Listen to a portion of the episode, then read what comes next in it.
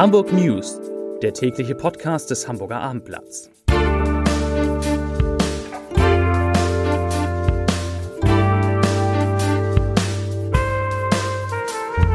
Herzlich willkommen. Mein Name ist Lars Heider und heute geht es um Hamburgs Drei-Punkte-Plan, mit dem das schnelle Boostern gegen Corona gelingen soll. Weitere Themen, es gibt eine Überraschung für alle Hamburger Tennisfans.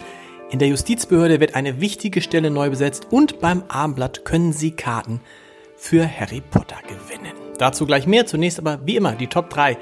Die drei meistgelesenen Themen und Texte auf abendblatt.de. Auf Platz 3 mal was aus Bayern, denn Bayern zieht Corona-Maßnahmen drastisch an. Auf Platz 2 Boosterimpfung. Wer, wann, wo, das müssen Sie jetzt wissen. Und auf Platz 1 2G kommt. Ansturm auf Impfaktion in Einkaufszentrum. Das waren die Top 3 auf abendblatt.de. Im Kampf gegen die Pandemie hat Hamburgs Gesundheitssenatorin Melanie Leonard heute den Drei-Punkte-Plan der Stadt für Corona-Boosterimpfung vorgestellt. Und der sieht so aus. Punkt 1.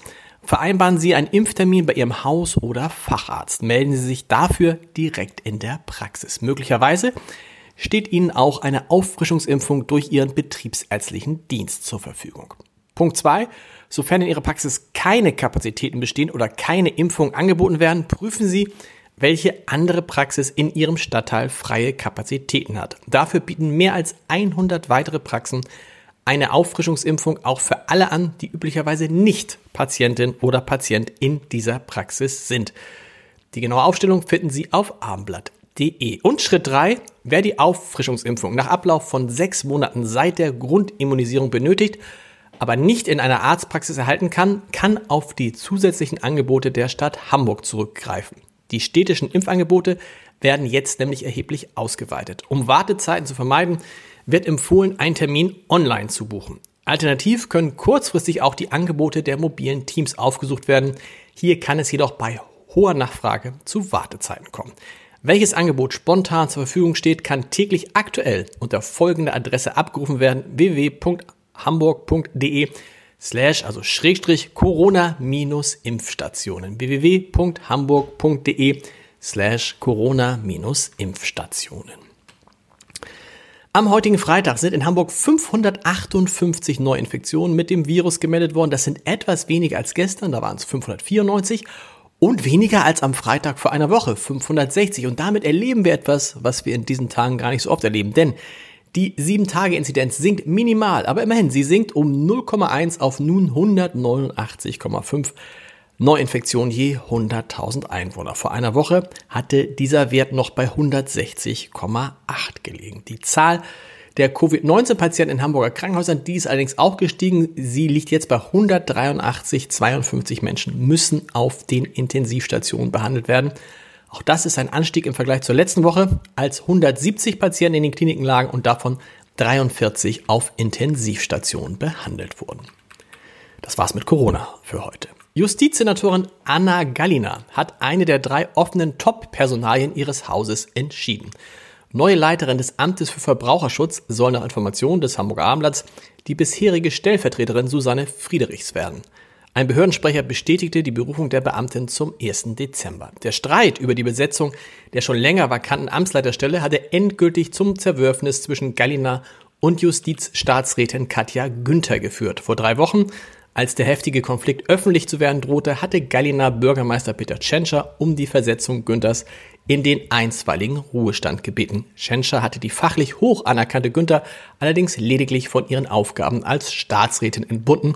Für die Juristin wird jetzt nach einer neuen Aufgabe gesucht. Zum Sport. Das ist ein echter Hammer für alle Tennisfans in Hamburg. Ab der nächsten Saison wird am Roten Baum ein kombiniertes Damen- und Herrenturnier ausgetragen. Das gaben die Turnierchefs der Hamburg European Open, Sandra und Peter Michael Reichel, heute bekannt. Somit werden vom 16. bis 24. Juli nächsten Jahres erstmals seit mehr als 40 Jahren weder Frauen und Männer parallel auf der Sandplatzanlage am Roten Baum aufschlagen.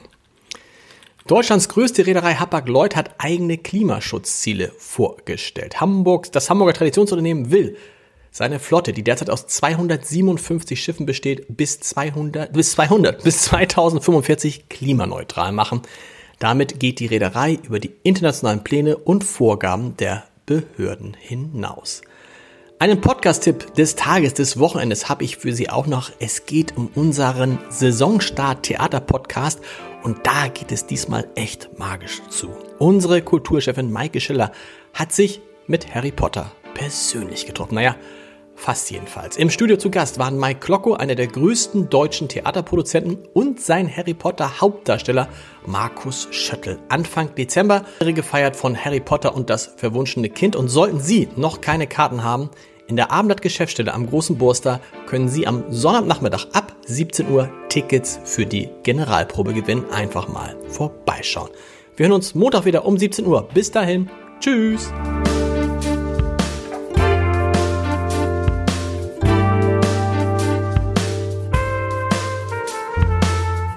Weitere Podcasts vom Hamburger Abendblatt finden Sie auf abendblatt.de slash podcast.